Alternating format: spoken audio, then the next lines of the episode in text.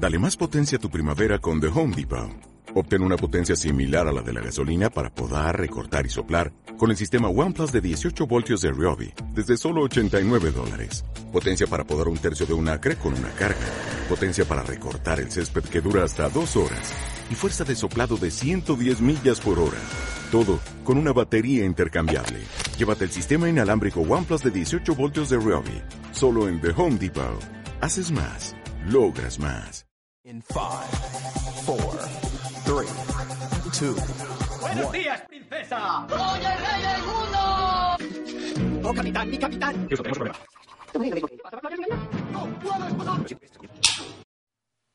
Hola y bienvenidos de nuevo al Color del Cine Almería en nuestro noveno programa. Eh, hoy vamos a hablar del tópico de que cuando pensamos en directores siempre se nos viene a la cabeza Spielberg, James Cameron, Tarantino o Woody Allen si te quieres hacer más el entendido. Sin embargo, hay directores jóvenes, directores nuevos, que están dando caña en presentando su propio estilo, igual que pues, en el anterior programa estábamos hablando de Tim Burton. Hay directores actuales que se marcan con su propio estilo y de eso va el programa de hoy, de nuevos directores con especial referencia a Denis Villeneuve. Hoy me acompaña María Gómez, Hola. Tatiana Gómez Hola. y Pepe Gutiérrez. ¿Qué pasó? El día, que, el día que me acompañe alguien distinto, lo presentaré de otra forma, pero... Vale, pues vamos a empezar con la primera pregunta. ¿Por qué creéis que proyectos grandes acaban cada vez más en manos de directores jóvenes o poco experimentados? Esto con esto quiero deciros, por ejemplo, que las últimas de Marvel, toda la, la tercera fase de Marvel, cae siempre en directores independientes o, de, o directores que han hecho principalmente cine independiente en vez de directores grandes como Spielberg, como James Cameron, etcétera. ¿Eh, Pepe? Hombre, los directores típicos, ¿no? que todos conocemos, tendrán su estilo quizá más marcado y querrán dejar también en manos de, aunque sea gente más inexperta, que profesionalicen el cine a su manera o que, ha- que hagan su arte, vaya, es lo que yo pienso. Tatiana. Yo pienso que es porque como no son tan grandes ni nada, pues van a cobrar menos y así la gente y así los direct- los otros pues lo hace más fácil para poder sacar adelante la película. Mira. A ver, sí. sí. pero también yo creo que es porque muchas películas, como la de ahora de Spider-Man, la han hecho muchos directores diferentes, pero es por darle un toque diferente para que sea como una nueva visión, una nueva película, aunque en realidad va más de lo mismo. O a lo mejor porque a los directores grandes no les interesa directamente esa Porque película. a lo mejor solo les interesa hacer su rollo personal y específico y Pues no yo- películas normales. Pues yo creo que al final va a ser una, es una mezcla de todo. En mi opinión, lo que cogen a un director así para que cuando haga la película, aprovechando los pocos medios con los que está acostumbrado a trabajar, te haga una buena historia. Es decir, no pierda la historia. Para, por ejemplo, si tú le das una película de Marvel a Michael Bay, el que ha hecho Trans- Transformers y todo ese rollo, te va a hacer una película con muchísimos efectos especiales, pero no atento a la historia. Sin embargo, si coges a uno con que ha hecho películas de coste bajo y que se ha centrado mucho en la historia y le das una de Marvel, te va a hacer una película un pelín como más profunda, digamos. Entonces yo creo que es tanto por motivos económicos como por refrescar una saga, igual que pasa con Misión Imposible, que cada, pe- cada película es de un director diferente.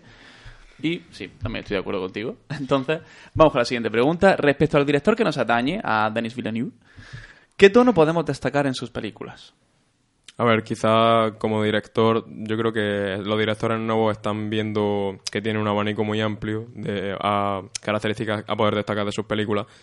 Y yo, por ejemplo, de este director he visto que tiene películas más psicóticas, como, lo, como yo las llamo, más psicológicas, thriller y tal, pero también Como enemy, ¿no? Claro, también puede derivarse a otro tipo, ¿sabes? Es decir, hay otros directores como Mark Foster, que, de la película Transit, que tiene ese tipo de películas, pero luego hace otras que no tienen nada que ver con otro tono.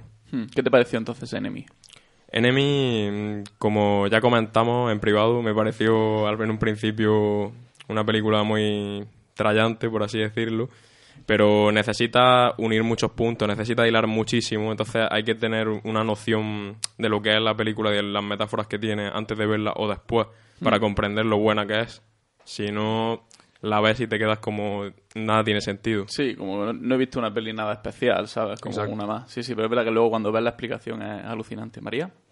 Eh, yo creo que es un director que mm, en todas las películas te da algo como para reflexionar. Yo vi la, de- la llegada y es como que no te estás enterando de nada, pero luego vi un vídeo explicativo, pues, bueno, lo entendí con la película más o menos, pero vi un vídeo explicativo y es como que, tío, te da mucho que pensar, ya no en la película, sino en la idea, que no la voy a decir porque es que hace un poco de spoiler, Vale, ¿no? no, no, mejor. Y, pero la idea es como, tío, ¿yo qué haría y tal? Pero lo único que yo le pongo es que es una película muy lenta. Yo empecé a ver secuestrados, no prisioneros, y la quité a la mitad, porque es que yo no podía. Vi el final y, y se acabó. Porque era lenta, porque era lenta la Muy lenta, muy lenta. Sí, es lenta. Yo creo que lo básico al final es que siempre en todas sus películas te va a hacer pensar, que te va- no te va a dar mm, la historia ya hecha, sino que te va a hacer pensar, Es que, reflexionar sí. sobre qué harías tú, qué decisión tomarías, cómo sería si no lo hicieras así. Es que es un director que se centra mucho en las emociones de, de los personajes más que inclu- o sea, la historia. Coge una historia como un poquito básica, a veces lo he dicho, pero le mete mucha profundidad de personajes y, y al final pues te quedas como un poquito enganchado a eso. Lo que pasa es que Prisionero... Está muy aburrida. Vale, Prisionero, si la, o sea, lo que pasa es que tienes que verla en cine. Cuando la ves en cine, ¿sabes? Es como en plan, te tienes que quedar en la sala y ya está. Y además es que yo vi el final primero de la película ¿Por y qué? es como, ¿por qué no? Porque viste el final primero. Porque puedes. vi el final primero y es como, tío, es que le dan mil vueltas a lo mismo y es súper aburrido. Bueno, Bueno, sí, cuando coge... Es una historia muy básica. A mí Prisionero me encantó, pero es una historia muy básica. puedes ver que haría un padre por saber a su hijo, pero eso lo puedes pensar tú solo, no te hace falta ver tres Ah, horas vale, de película. vale. Y Es sí, muy larga. muy larga. ¿Y Sicario alguno la ha visto? De todas no. las que... No, ¿verdad? Vale, pues no, tampoco, es lenta tampoco. Vi el tráiler. Y el final. Genial. Vale, bueno, entonces, ¿qué, qué destacan de su tono? Que es lento simplemente a la hora Claro, de... muy lento. Yo no vería la película, pero idea como si, si te ves el vídeo explicativo, yo creo que te vale, porque te hace un resumen súper rápido y ya está, ¿para qué más? Si ya tienes la idea ahí. Vale, bueno, Yo ahora, como peli entera no la vería. ahora, ahora va a dirigir la de Blade Runner. Ya. ¿Y qué opinas? ¿Qué crees que va a hacer con Blade Runner? ¿Un coñazo? ¿O qué opinas? Es que no lo sé. A no- ver, yo vi que las críticas de la primera película era que fueron muy controversiadas. Sí, controvertida. sí. Controvertidas. Casi. porque, porque tenía una, rara, una narración diferente al resto. Hmm. Entonces yo creo que han contratado a este director porque quieren eso. Entonces yo lo veo más del mismo tipo, plan, Hmm. como la primera. Sí, muy guay. Tatiana, ¿tú qué opinas? ¿Cómo podría, ¿Qué podríamos esperar de la nueva de Blade Runner? Que te va a hacer pensar igualmente. te va Reflexión. a poner ahí una decisión, una reflexión, que al final va a tener que, igual como en todas las películas, verte un, un vídeo explicativo Sí, ¿no? para poder entenderla. Para gente inteligente. ¿Y tú, Pepe, no. te esperas que Blade Runner sea como más tipo Enemy o más tipo La Llegada o... De ningún tipo. De ningún yo tipo. Creo que, yo creo que Blade Runner... Que todo sea de repente un sueño, ¿sabes? Es posible que sea un sueño, puede ser que tire por ahí, pero la veo más que va a parecer la típica película de acción futurista. Sí, ¿crees que se va a vender un poco lo que es el Sí. director? Que- Quizás luego mete su marca personal y todo es un sueño de Antonio Resines, como Los Sí. Serranos, pero realmente yo creo que va a tener va a tirar más cuando tú estás viendo la película que sea de acción, que sea de pues todo lo humanoide y todo lo que se ve. Sí. No, sí, es posible que se venda un poquito lo que es la acción. Al fin y al cabo, pues en la de Mad Max, la última de Mad Max, tiene muchísima acción. Es co- como todo el rato acción, sino- pero también es como brillante, solo que visualmente también es muy, muy brillante y es pues, más o menos del mismo rollete. Bueno, y como público joven, que sois vosotros y no yo, ¿qué esperáis de las películas de los directores más noveles?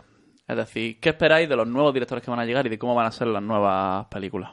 A ver, yo pienso que al ser novela igualmente van a seguir cometiendo algunos errores porque no van a tener toda esa experiencia ni trayectoria como tienen los grandes directores porque han pasado por esas experiencias y han podido aprender y ver qué errores les viene bien, otros errores le han podido venir mal, pero los novelas al final siempre van a tener algún que otro error. Sí, pero ¿crees que van a ser errores como más de ha- de hacer un cine más comercial o Comercial. bueno, comercial, Sí. ¿no? Que se van a comercializar, vale. Bueno, Tatiana. María. María, tío, joder, eh, ponte un cartel, lo siento. Yo creo que va a ser que van a seguir comiendo de los mismos errores porque quizás sí, ellos sí lo hagan bien. A lo mejor los antiguos no lo han hecho bien y ellos sí pueden. Y también creo... Está muy pro defensa, ¿no? Como muy fuerte. Estoy muy defensiva con los Sí, jóvenes. sí. Y yo creo que van a intentar dar otra visión, que creo que no van a querer, que van a querer no seguir haciendo lo mismo que han hecho los otros. Y le van a dar como otra visión, otra manera de ver las cosas. Y podemos Sí. esperar como marcas propias, como, o sea, como de repente un nuevo Tarantino, pero me refiero creo- alguien con voz propia, de verdad. Yo creo que ya solo por estadística sí, Hmm. porque ahora se viven otras cosas y yo creo que pueden adaptarse más a las vivencias de ahora. Mm, Bien, Pepe. Yo no me imagino un género nuevo, me imagino que lo que vayamos a ver sea fresco, pero será tirando de cosas que se... Por ejemplo, sé que si vemos Enemy a lo mejor te recuerda a una película que hayas visto, o que es de otro thriller, ¿sabes? De- del mismo género. No espero tampoco nada nuevo en ese tipo, en mis expectativas, pero también es verdad que no nos podemos imaginar nada que no exista, ¿no? Entonces, si hacen nuevas creaciones, creo que sería muy productivo para ellos. Hombre, mira a raíz de, mm, de Rec, por ejemplo, o sea, el proyecto La Bruja de Blair, que inició lo que es como el rollito de películas de terror de, con cámara en mano, en documentary.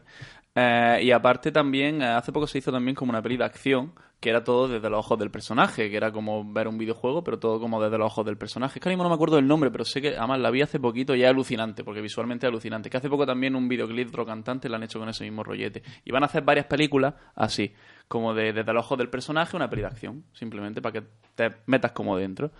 Así que yo creo que eso sí puede ser un paso para el cine. No digo ni bueno ni malo, sino un paso para el cine de los nuevos. Porque además este es un director nuevo, me parece. Así que yo creo que puede ser un paso. No te digo ni bueno ni malo, pero puede ser uno de ellos. Y vamos a hacer una pausa y pasar a nuestra canción, que esta vez cae de la mano de Pepe Gutiérrez. Dila. Para la canción de hoy eh, he escogido un grupo que me gusta mucho que es Sun 41 y la canción es Pieces. Allá va.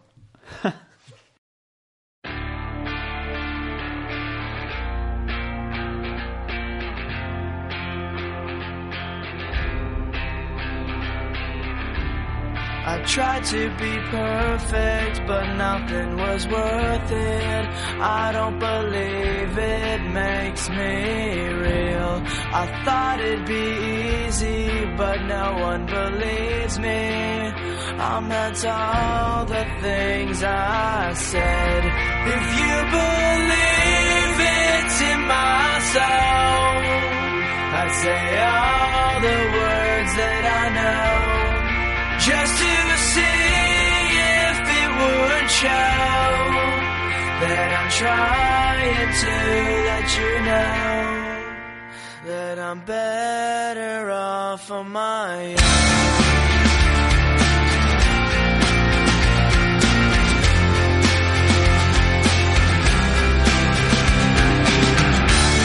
This place is so empty, my thoughts are so tempting.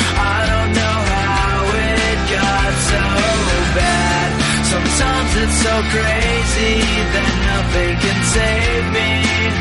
But it's the only thing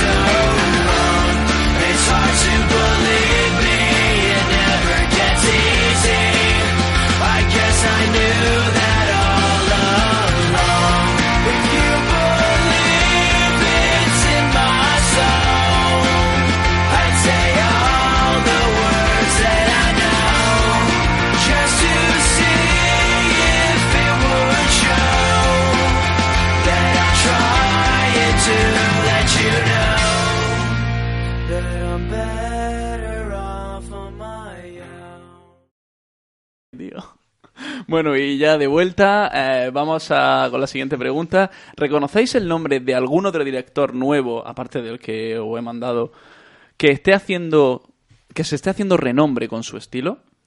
Así a primera oída, que yo no, no tengo ningún nombre así de ningún actor nuevo, pero porque no tengo esa información así que yo diga, sí, hay un...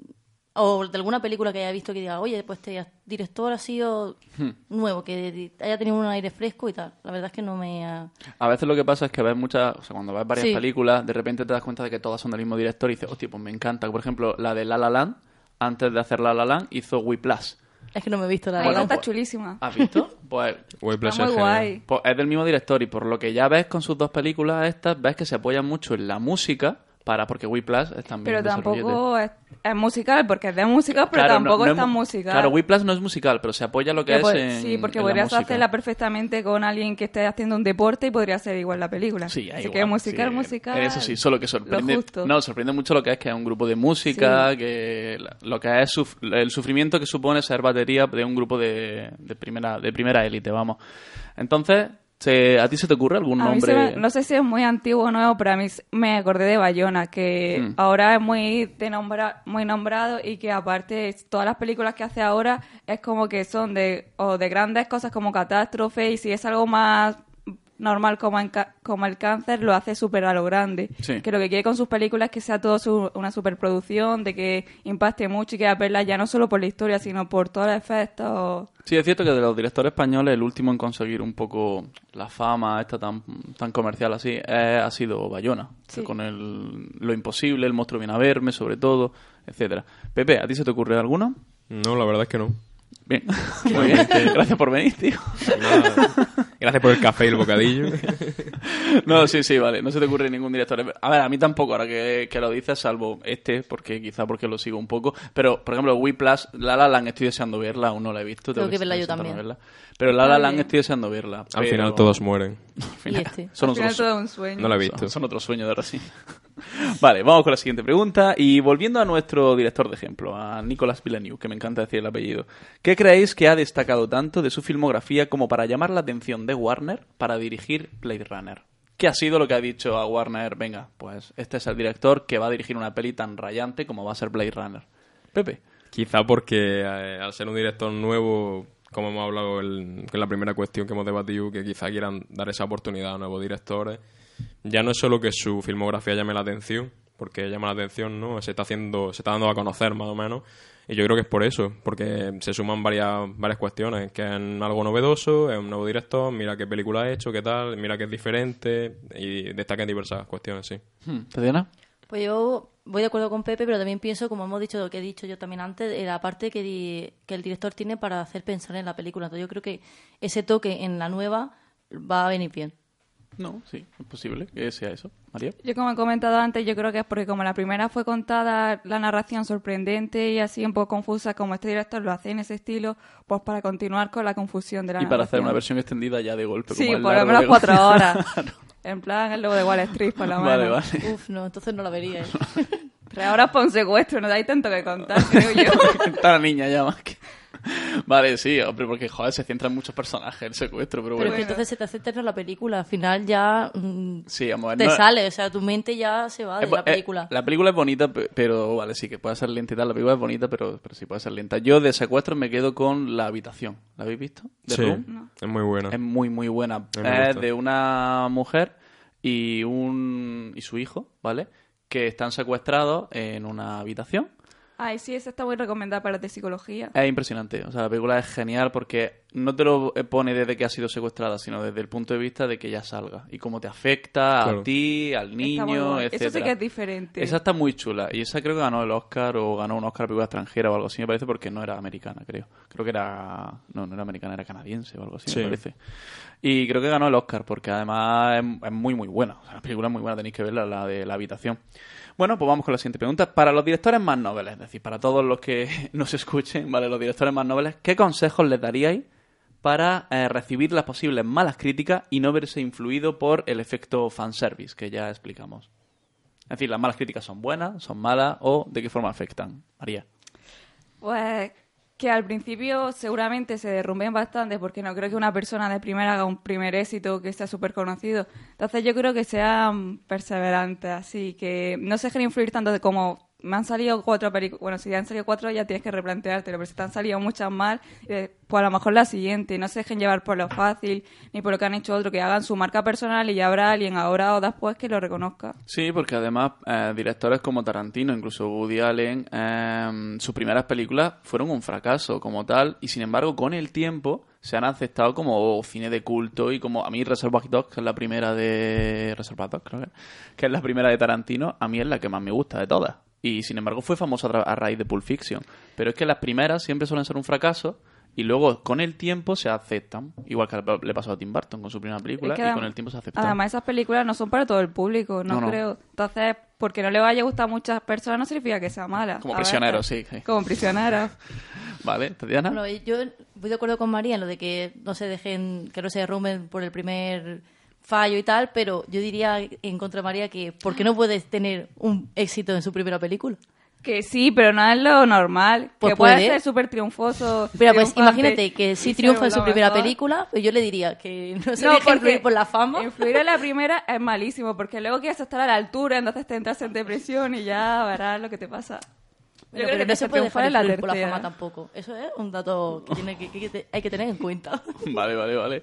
Entonces, ¿hay, hay alguna, ¿conocéis alguna táctica psicológica para aceptar las ver las malas críticas como algo positivo de alguna forma, como algo Que te constructivo? las redes sociales. Si no lo sabes, no te duele. Vale. Sí. Bueno, ojos que no ven, corazón que no duele. Joder, ciérrate al mundo, No ¿no? el periódico, Ciérrate al mundo, por claro. supuesto.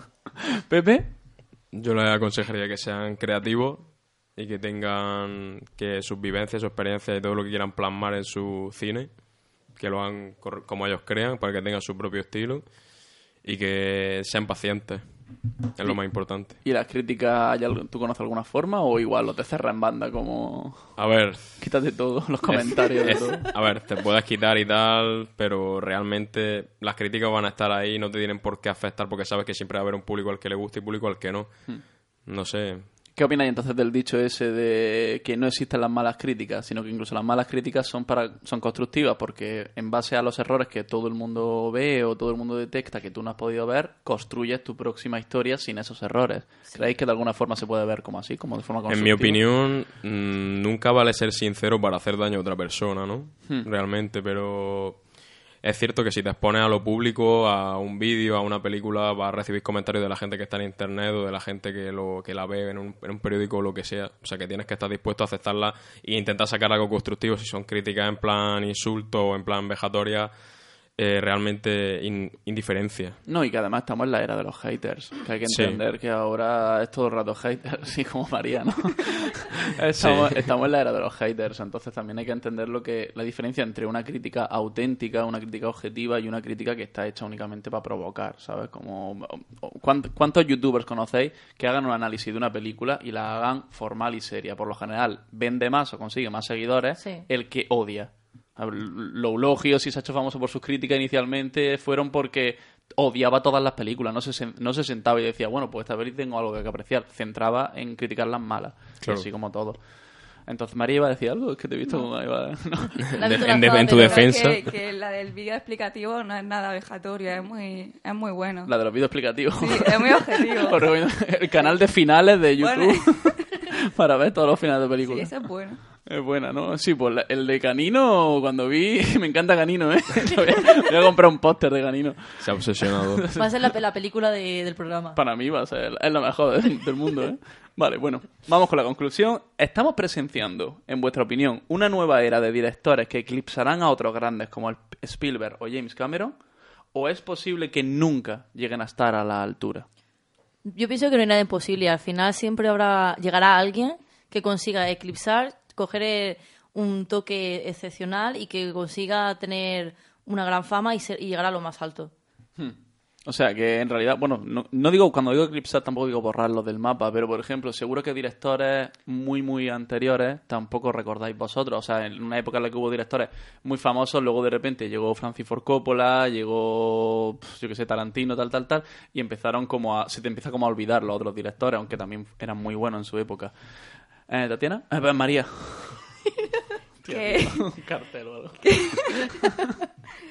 que yo pienso que es algo súper subjetivo que el, el cine se supone que es un arte y el arte es- depende de lo que te guste. A lo mejor los, de, los directores de ahora sí que eclipsan en cierta parte porque es nueva generación. A las nuevas generaciones les gustan otras cosas. A lo mejor antes un superdirector era alguien que contaba algo súper cultural y súper histórico del momento y ahora te cuenta otra cosa diferente y te llega más. Sí, ahora el cine es como más emocional, más que antes de una gran historia y tal. Ahora parece que puede más- ser una gran historia y emocional a la vez. Sí, sí, que digo que sí, que- pero que, que se centra mucho en eso también. Ahora yo creo que la gente está cambiando, hay otras nuevas formas de hacer las cosas y que si llegan a las nuevas ¿por qué no? No que lo eclipse, pero de una forma diferente. Sí, no, no, sí, sí, sí. ¿Pepe? Yo lo que ha dicho María me parece muy incoherente porque aunque sea subjetivo, todos tenemos como una idea colectiva de cuáles son los las peliculazas y los peliculones. Es cierto que luego tú tienes tus gustos personales, pero con, teniendo en cuenta el contexto histórico de que el cine ha surgido en el siglo XX, eh, siempre que nos remontamos a cuando comienza algo en la historia, los primeros directores más famosos son los que se recuerdan para siempre. Es cierto que dentro de 100 años, en nuestro siglo, si seguimos vivos, habrá, lo humano, habrá otros directores que hayan dejado huella, eso es cierto, y quizás nuestros hijos no conozcan a Spielberg o tal, pero siempre se va a sonar, como en la música, siempre va a sonar mm, el clásico y, y se va a conocer. Claro. Nuestro thriller. bueno, para mí, eh, la... a ver si estoy de acuerdo también con eso, es cierto. Pero es verdad que hay películas que ves ahora que son súper famosas y tal, y que quizás yo, por no tener tanto entendimiento de eso, tampoco son tan, tan, tan tremendamente buenas. Algunas películas del pasado, ¿sabes? Que hay algunas que se han convertido únicamente como en un icono cultural y todo el mundo las apoya, pero luego te pones a verlas. Y bueno, sí, a ver, la imagen tal, puedes destacar cosas, pero tampoco tanto. Pero estamos hablando realmente de si van a eclipsar o no, no Sí, si, sí, si sí. son buenas. En No, claro, realidad claro. si van a sonarte. Sí, ¿Sabes sí, lo que te- es lo que me quería referir. Yo no he dicho, yo simplemente sé que hay unas películas como endiosadas que todo el mundo tiene como referencia. Otra cosa es que te gusten o no. No, no, sí, estoy, estoy de acuerdo. Y mi película favorita además es Scarface. O sea, que, que es de... Me lo esperaba. Son directores, sí, ¿verdad? Eh, bueno, pues hoy la recomendación le toca a Tatiana, a Pepe. Creo que me Venga. toca a mí. No, no, sí, sí, sí. A Me tienes en tu cabeza, ¿eh? No, tío, es que no sé, es cuando miro, o sea, siempre pienso, miro a Tatiana. Es que son mellizas. Señalo a Tatiana, no sé. Qué. mellizas. Pero es que por Gómez, tío, porque me, me rayasteis con el nombre inicialmente. Eh, venga. Te hemos Mira, condicionado. yo ya no tengo ganas de recomendar. Te han dicho Tatiana, ¿qué esperas? Mira, pues bueno, voy a recomendar una película que es la que vi hace ya un tiempo que me gustó bastante. No tiene, es de director nuevo también y se llama Langosta. No sé si he hablado de ella anteriormente. ¿La habéis visto? Me parece que en privado sí nos hablaste de langosta, pero no... Sí, es que hablo Pasáis mucho. tiempo en privado, ¿eh? Porque con nosotros Y- no has comentado Por eso. grupo, supuesto, tío, pero con grupo. Tatiana sobre todo. Bueno, si me dejáis termino, ¿eh? Si me dejáis acabo. Uy, el Sí, programa. acaba, ¿O puedo llamar. Tatiana a todo ya? Sí, Tatiana 1, 2. Bueno, Langosta es una película que va sobre una sociedad futurista en la que estar soltero es un crimen. Coño. Que me detengan. Y esa película es muy interesante verla si os gusta el rollo psicológico porque ves una sociedad totalmente diferente y unos perfiles, no voy a hacer spoilers. Y es muy, muy chula, muy buena. Los que están solteros tienen que irse a un hotel donde si en 40 días creo que es, no encuentran pareja, los convierten en un animal. Dios. Ese es el argumento. Vale, vale, vale. ¿Alguno acaba convertido en langosta, imagino, o el nombre...? eh, Es que... Ya, ya. mm, No, pero... Bueno, por si acaso. Yo qué sé. Langosta. bueno. Bueno, pues ya está. Y en el próximo programa vamos a llegar a nuestro décimo programa y vamos a hablar de nuestras películas favoritas y las películas que más odiamos. Y ahora, para terminar, vamos a dejarles con la canción que por sorpresa la va a poner Tatiana. Tatiana de verdad, la real. Tatiana va a poner una canción. ¿Yo? Sí. ¿Queréis que cante? No, no, no, quiero que digas... Ya estaba ilusionado. Ya- Sí, me he emocionado, Ya ¿eh? se está poniendo. No, quiero que digas un cantante y una canción que te guste y la pongas aquí. como- Cualquiera. la Mira que te puedo sorprender, que no va a ser de, no va a ser de cine. Adela- No, sí, ya ves tú, venga, adelante. Venga, una de reggaetón, de Luis Fonsi y de Yankee, de la despedida. No, la, la de Despacito, ya me estoy me he equivocado. Despacito, ¿no? Despacito. Vale, voy a... Sumo despacito, pero voy a poner con la versión de Justin Bieber también. No, por favor. si te fastidia, venga, vale. Aquí os dejamos. Hasta el próximo programa. Muchas gracias.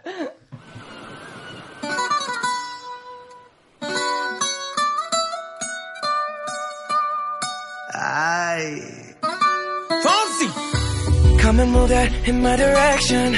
So thankful for that, it's such a blessing, yeah. Turn every situation into heaven, yeah. Oh, oh, oh you are my sunrise on the darkest day. Got me feeling some kind of way. Make me wanna savor every moment slowly, slowly.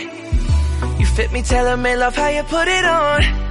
Got the only key, know how to turn it on. The way you nibble on my ear, the only words I wanna hear. Baby, take it slow so we can last long. Tú, tú eres el imán y yo soy el metal. Me voy acercando y voy armando el plan. Solo con pensarlo se acelera el pulso. Oh yeah, ya, ya me está gustando más de lo normal. Todos mis sentidos van pidiendo más. Esto hay que tomarlo sin ningún apuro. Despacito, Quiero respirar tu cuello despacito. Deja que te diga cosas al oído. Para que te acuerdes si no estás conmigo. Despacito. Quiero desnudarte a besos despacito. Firmo en las paredes de tu laberinto. Y hacer de tu cuerpo todo un manuscrito.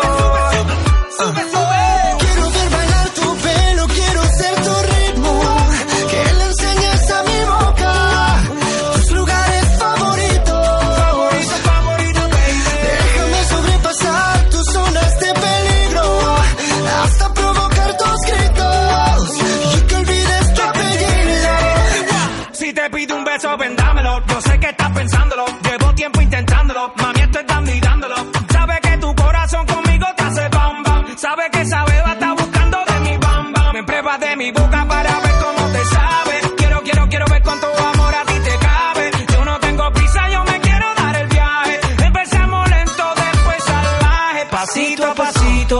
suavecito. Nos vamos pegando poquito a poquito. Cuando tú me besas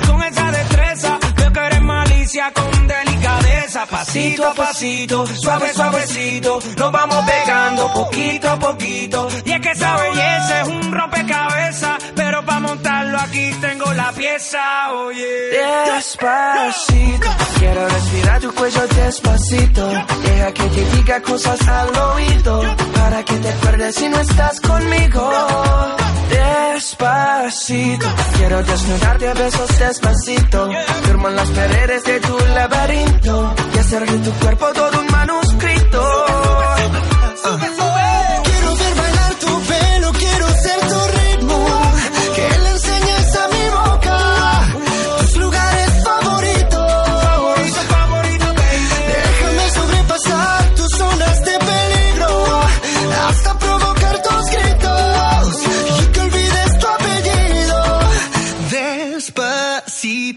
is how we do it down in Puerto Rico. I just wanna hear you screaming, ay bendito. I can go forever cuando esté contigo. Pasito a pasito, suave, suavecito. Nos vamos pegando poquito a poquito. enseñes a mi boca tus lugares favoritos. Pasito a pasito, suave, suavecito. Nos vamos pegando poquito a Hasta poquito. provocar tus gritos. Despacito.